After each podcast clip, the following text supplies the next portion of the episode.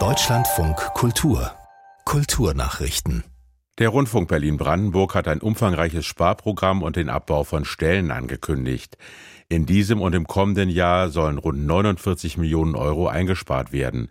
Das kündigte Intendantin Katrin Fernau bei einer Belegschaftsversammlung an. Detlef Löschmann. Grund dafür ist die Misswirtschaft der vergangenen Jahre.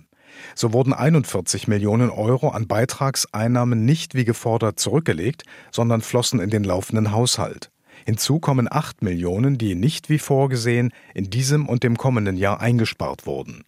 Geplant ist jetzt unter anderem, die Geschäftsleitung von vier auf zwei Direktionen zu verkleinern, die Zahl der außertariflich Beschäftigten zu halbieren und bis Anfang 2025 insgesamt 100 Stellen abzubauen. Der Förderverein der Bayreuther Festspiele hat nach Information der deutschen Presseagentur angekündigt, künftig weniger für das Opernereignis zu zahlen.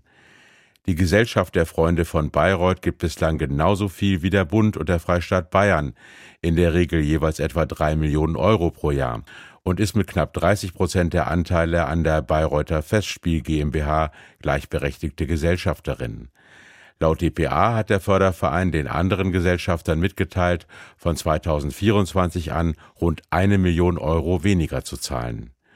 Kulturstaatsministerin Claudia Roth erklärte dazu, wenn die Gesellschaft der Freunde von Bayreuth bei der Finanzierung deutlich weniger beisteuern könne, dann müssten jetzt alle, die Teil dieses ganzen Komplexes seien, zusammenhandeln.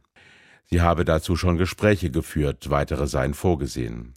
Der Vorsitzende der Freunde von Bayreuth, Georg Freiherr von Waldenfels, betonte, dass man weiter ein zuverlässiger Partner der Bayreuther Festspiele sei. Der Freundeskreis hat bislang großen Einfluss auf die Festspiele und entscheidet im Verwaltungsrat zum Beispiel auch mit, ob Katharina Wagner Festspielchefin bleiben soll oder nicht. Die diesjährigen Ruhrfestspiele werden unter dem Motto Rage und Respekt stehen. Das Programm des Theaterfestivals wurde heute in Recklinghausen vorgestellt.